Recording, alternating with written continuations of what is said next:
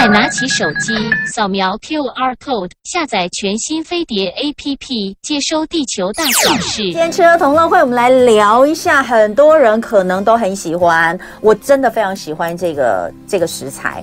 呃，喜欢到我只吃芝麻汤圆，我去港式饮茶完之后一定要来一碗芝麻糊。芝麻糊，我超喜欢芝麻的。那市面上也有很多很多的黑芝麻的产品，但是我们到底怎么选，以及你到底知不知道芝麻要怎么吃对你的身体最好？是。所以呢，今天我们就请到了算是在黑芝麻界的达人，这是支出产品经理田佳琪，欢迎经理好。好，主持人，各位听众朋友，大家好。刚刚哦一。看到这个是呃，因为我们也有介绍，是我们我们在这个直播的时候就已经有介绍我们这个呃是哪一位来。哎，有人就说，哎，我们就吃，我就吃他们家的哦，很好吃。哎，先来讲一下芝麻的好处。那你们做支出，这个支出的支就是芝麻的芝麻，出就是初心的初。新鲜芝麻最出风味哦，新鲜芝麻最出风味。所以从名字品品牌名称，其实就可以知道你们想要呈现的是什么。那大概也可以看得出来。其实一般在市面上，可能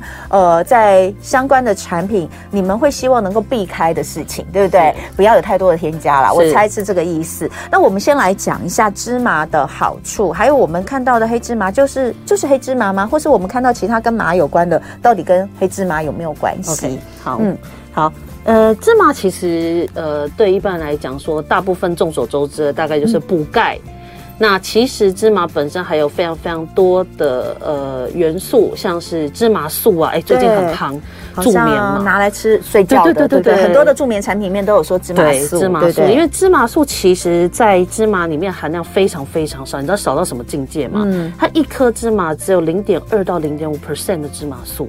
嗯，非常的少。嗯，对。那芝麻还有芝麻素，那它当然芝麻油啊，还含有 Omega 三六九。嗯，这个是对心血管非常好的油脂。对，对。嗯，所以当时为什么会想要来做芝麻？其实，呃，我们公司一直以来都是做芝麻制品的，哦、但是是 B to B 的居多。哦，对，主要是 B to B 这一块啊。哦、那我们。当初老板就是想说，应该说以前是专业代工嘛，对，是不是这个？就是比如我们有提供一些原料啊、商品啊，给一些餐厅啊这一类的。嗯，对。那因为在我们在市面上看到这些芝麻制品，发现怎么会长这样呢？嗯，大家很多人对于芝麻有很大的一些误解，像是说，哎，吃芝麻粉，嗯，就是喉咙会痒痒的。嗯，会卡卡的。嗯，那很多人就是因为这些问题，然后就不想要吃芝麻，嗯、因为这食用体验就不好。嗯，那另外他们也觉得芝麻哦容易有油耗味，嗯，然后味道不好，啊，保存可能也不方便。嗯、但是对我们在专业做芝麻的来看，芝麻不是这样子的东西。你的意思是说，你刚刚你说这些应该不会出现这些问题吗？对对、欸，那那我真的蛮好奇的。怎么样可以没有油耗味？对，其实对我们油耗味啊，我们自己使用的原料就是酸价二点五以下的新鲜芝麻去做的。嗯、什么叫酸价？嗯、酸价其实就是油脂劣败的一个标准。这个那像国家的认定是四以下代表新鲜，四以上代表不新鲜。嗯，可是我们使用是二点五以下的新鲜芝麻。嗯，所以芝麻原料的新鲜程度会影响你之后的风味。哎，可是它这个酸价不会呃，因为它在呃，它被制成这个制品，然后存放了一段时间之后而有所改变吗？都会，其实都会有所改变，应该会有啊。对，所以这个就算原料是很很棒、很新鲜，酸价只有二点五，很低。大家知道，你们如果有在喝油，都会对酸价比较了解啦。哦，对，那我刚刚讲它不会变化吗？主持人讲到的是前面。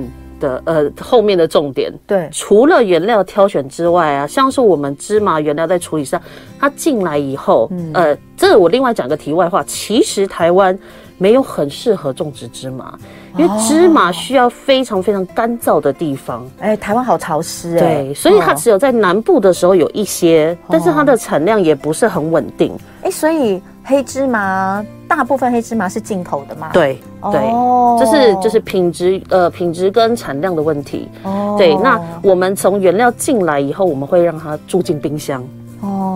哦，对，它是在一个低温冷藏保鲜的一个环境。哎，我家的芝麻也是放冰箱。哎，可是啊。芝麻胡麻油、芝麻油，呃，就是用芝麻来制成的吗？是，哎。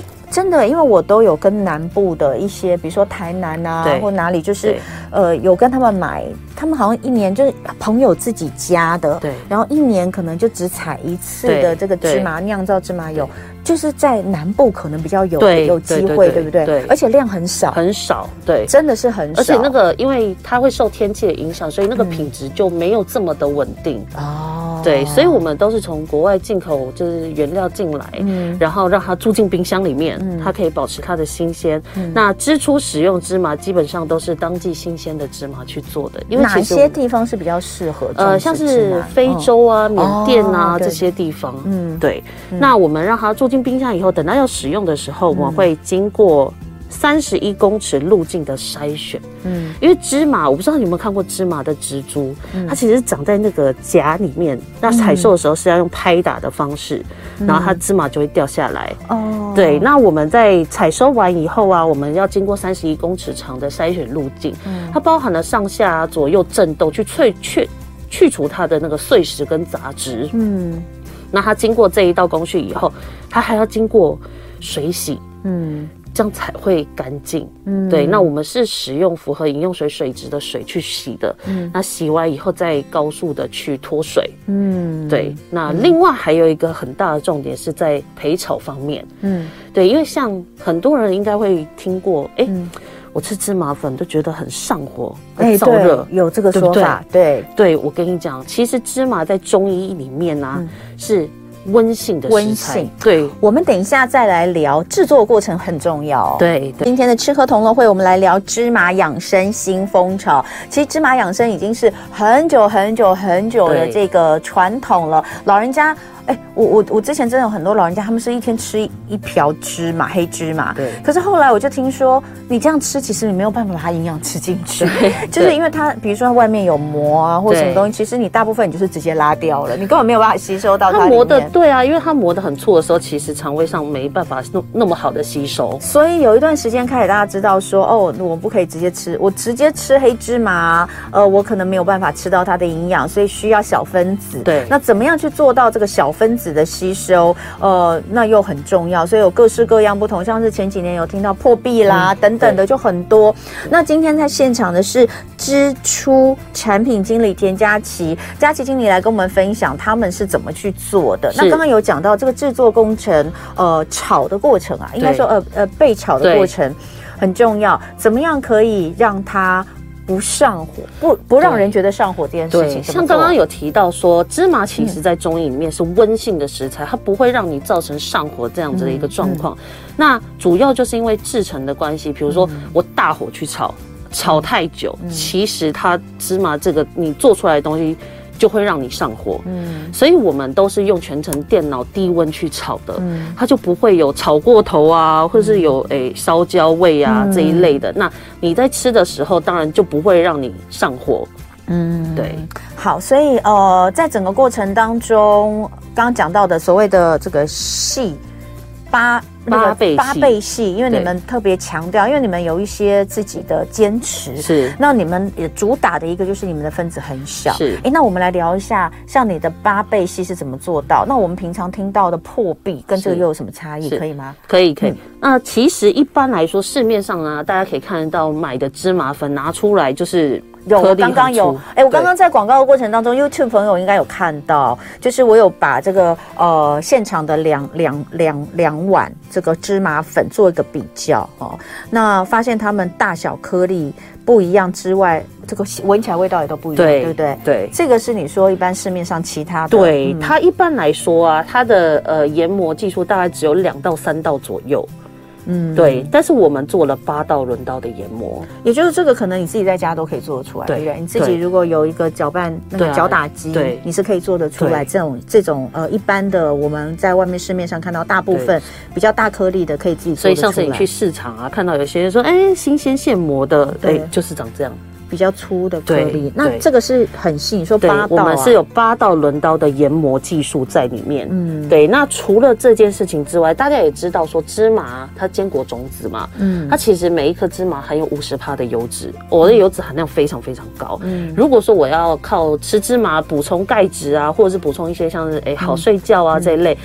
你要吃到那个量，你第一个你就会先油脂摄取过高，嗯，对，这是很严重的问题。对。对，那像我们做的这个支出的芝麻粉，嗯，那我们就是先把芝麻外壳保护它，就是外壳的那层油脂拿掉，嗯，因为它其实没有什么营养价值，嗯，所以我们的营养价值就是我们的钙质啊、蛋白质、膳食纤维，其实都比一般市售芝麻粉要再高。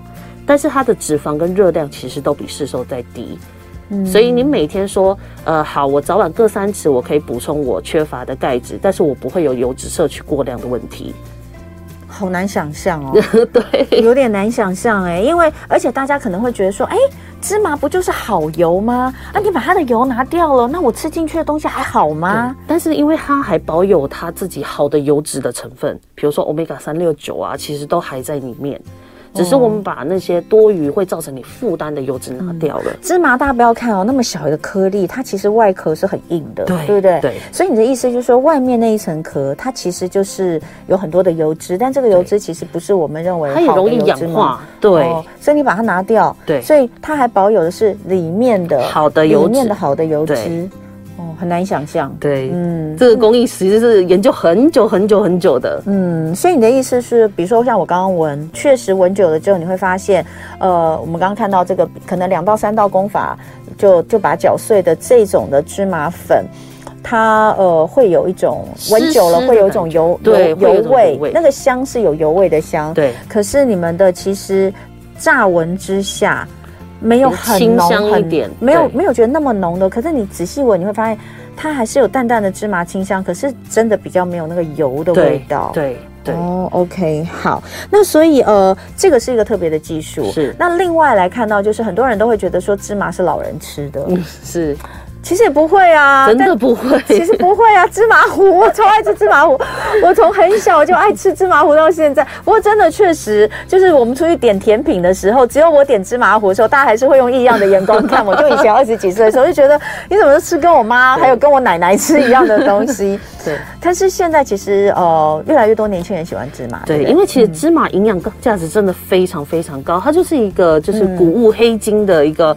非常好的超级食材，嗯，那就像刚刚提到说，它除了它的钙质非常非常高，嗯，像是我们这个支出的高钙黑芝麻粉，我们的钙质大概呃比牛奶高了十七倍啊，所以非常高的，所以真的要补钙的话，你可能比牛奶更好。对，哦，对你就是 CP 值比较高啦，CP 值比较高，而且它还有一些微量元素啊，比如说像是呃。铁啊、镁啊，或者是它的芝麻素，嗯，其实它整颗芝麻都是非常非常丰富的营养价值在里面，嗯，对。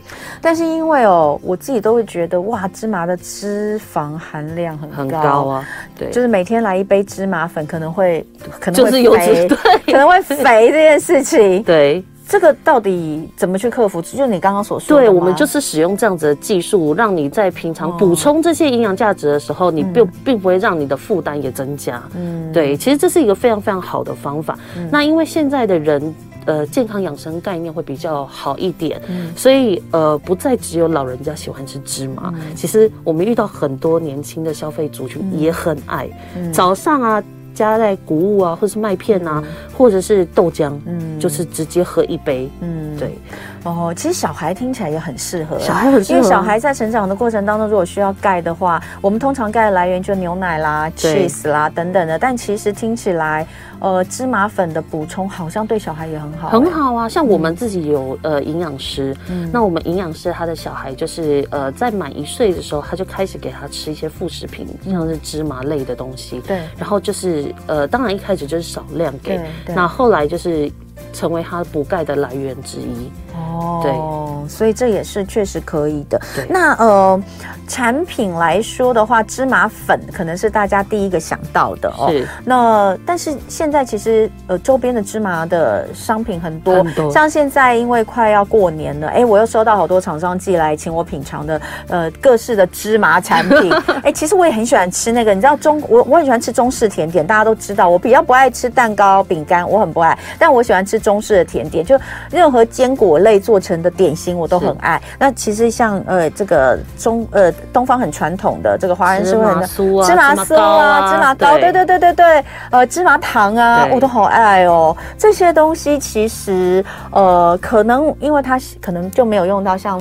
分子这么细，对，它可能吸收其实就没有那么好，对，但它就是一个呃甜点嘛，对，就把它当甜点，它就是一个甜点。那你们呢？你们其实，在推广芝麻，除了芝麻粉之外，还有在想说延伸什么样的东西，可以让大家在日常生活当中，在饮食当中都可以来做添加。我们其实啊，我们除了芝麻粉之外，我们还有芝麻油、芝麻酱、芝麻粒、哦、这些东西都有。嗯，那芝麻油的话，其实我们有分呃冷压芝麻油跟一般的黑芝麻油。嗯。那主要的话就是冷压芝麻油，因为它闻起来会是清香型的，跟你想象中的麻油完全不一样。嗯，就你吃不到，像是麻油，如果加在料里面，基本上你都会吃到那个麻油的味道。就是要吃到麻油的味道才要加它啊。可是冷压芝麻油，它也保有它芝麻的营养价值在里面。可是它就很适合各式各样的料理，比如说我要呃凉拌呐，或者是清炒啊这些东西，我就可以拿来取代我一般的用油，就是它的味道不会那么重。对，你不会觉得说。不会说每一道吃起来都是、嗯、哦，我都在吃麻油料理，不会。嗯，对。但是你又可以吃到它好的营养，对它的营养。有人拿直接拿像这样的冷压芝麻油来喝吗？有，当做保养，对对对，就很像苦茶油啊，这一些橄榄油，有一些人就会拿来做保养用的。嗯，对。那除此之外，我们当然就还有一些的黑芝麻油啊、香油啊这一类的产品。嗯，对。那黑芝麻油就主要是。炖补养生炖补冬季，嗯，对，现在很适合，现在很适合，嗯，对。那我们自己也有出另外一支，就是呃姜麻油，嗯，它是使用我们就是呃姜，我们不是加姜精，也不是加香料，是真的姜，对，真的姜，我们去熬煮编制的。对，那其实这样一罐用起来非常方便。然后我想说，我煮麻油鸡，我不用再去煸姜。哎，万一大火，对，万一大火啊烧焦怎么办？对，就是直接这样。那这个姜麻油里面是没有加盐的，对不对？都没有。哦，这听起来很棒，很棒，就不用自己再煸姜了。对对。然后，因为自己煸姜有时候你要注意那个火候，它有时候就焦了，就会苦嘛。对对对对对对。哇，所以你最推荐的这个呃芝麻粉的吃法是什么？其实我很喜欢加在优格里面。直接加优格吗？对，哦、很好吃。因为你们这个很细，应该也不会有颗粒感，对不对？所以你就是刚刚说，有些人觉得我吃芝麻粉那个那个喉咙会卡卡的。对，你们的因为够细，完全不卡喉。对，所以大人小朋友都可以吃，因为老人家有时候在喝卡喉咙，他可能会呛到，嗯，其实是蛮危险的一件事情。嗯，对，那吃细的芝麻粉，你的食用体验就会非常的好。嗯，对，所以呃，另外的话，刚刚有讲说，其实泡在牛奶啊，或者是豆浆里面都很好，但它应该就是热牛奶、热豆浆去溶解吗？冷热都可以。哎，你们的冷的也可以溶解吗？对，所以夏天的时候我超喜欢喝芝麻拿铁。你的意思是说，我真的我用冷牛奶下去，它是可以溶解的？可以，可以。真的吗？对，其实因为芝麻本身是不溶于水的，嗯，所以你看它溶的其实是没有的。但一般我们使用外面市售的芝麻粉，如果加在冷的，它很快就会沉淀下去。对啊，对啊，你就要一直搅，然后再喝。对，摆在那边，然后要喝的时候要再搅一下再喝。其实我们的芝麻也是不溶于水的，因为芝麻都是，只是因为它磨得很细，它分得很小，对，所以它沉淀速度不会这么的快。嗯，对，所以通通常我们加。搅一搅，哎、我就是很平均的散在我的饮品里面。嗯，有一个人说他自己想要跟大家来推荐一个不专业吃法，但是这个不专业吃法，我用看的就觉得好好喝。他说他是用奇亚籽加燕麦奶加芝麻粉，手摇杯摇成一杯，他觉得超好喝，听起来也蛮不错的哈。对，好，总之呢，其实芝麻是一个非常非常好的产品。是，那它里面拥有非常多的营养，只是说确实，呃，会有人觉得，哎，这个。个一罐芝麻粉好大一罐哦，在家里面喝没多少就开始有油耗味，嗯、有点烦，难以保存。那这个应该就要回归到源头制成，对，就像你刚刚所说的，没错。所以像你们的挑选。够新鲜，酸价够低，制成的过程当中呢，先去除了外壳，把多余的油脂给去除掉，除了更健康，不会摄取太多油脂之外，也减少油耗味的产生了哦。那所以呃，分子够细，更好吸收。那这其实都是支出你们在打造这个品牌的时候，希望能够给消费者的，也很适合在冬天的时候，它是一年四季都，一年四季都可以。对，对所以呃，在尤其是冬天那呃，有的时候来杯热牛奶、热。咖啡或是热豆浆，加一码加一加一一一两匙的芝麻粉，其实就是一个很好的保健的方法，对，对不对？而且我们为了消费者安心啊，嗯、其实我们做非常非常严格的把关。嗯，我们是每一批产品在生产的时候都会做自主检验，嗯，二十一道。嗯，对，包含原料、制成、成品，总共二十一道自主检验，而且这些检验报告你都在官网上面可以查询得到。嗯，你自己买的这一瓶，嗯，它是用什么原料，产地哪里，然后或者是它的一些，比如说酸价啊、它的水分啊这些的检验报告，重金属、黄曲毒全部都可以查。这个是负责任的态度。刚刚讲到一个很重要的黄曲毒素哦，因为呃所有的谷物哦，对，像花生啊等等，不是只有花生哦，这这一类的都有。可能在保存不当跟制作不当的情况之下产生黄曲毒素，这是很重要的。之前记不记得我们在讲肝癌的时候，之前就讲为什么到底台湾人为什么之前肝病比例这么高？当然除了 B 肝之外，跟我们喜爱食用花生啊等等这些还是有点关系的。那呃。最后我问一个问题，那我芝麻粉开罐之后，我到底要不要放冰箱保存？其实啊，如果你呃平常固定都有在食用，嗯、这一罐通常你可以吃大概半个月到一个月左右。如果你是长期固定有在吃的话，可以不放冰箱没有关系。但超如果你的食用的时间超过多久，就会建议放冰箱。我会建议三个月，三个月以内吧。如果说你大概一罐要吃三个月那么久的话，那你就要放冰箱保存会比较好，对，对不对？对。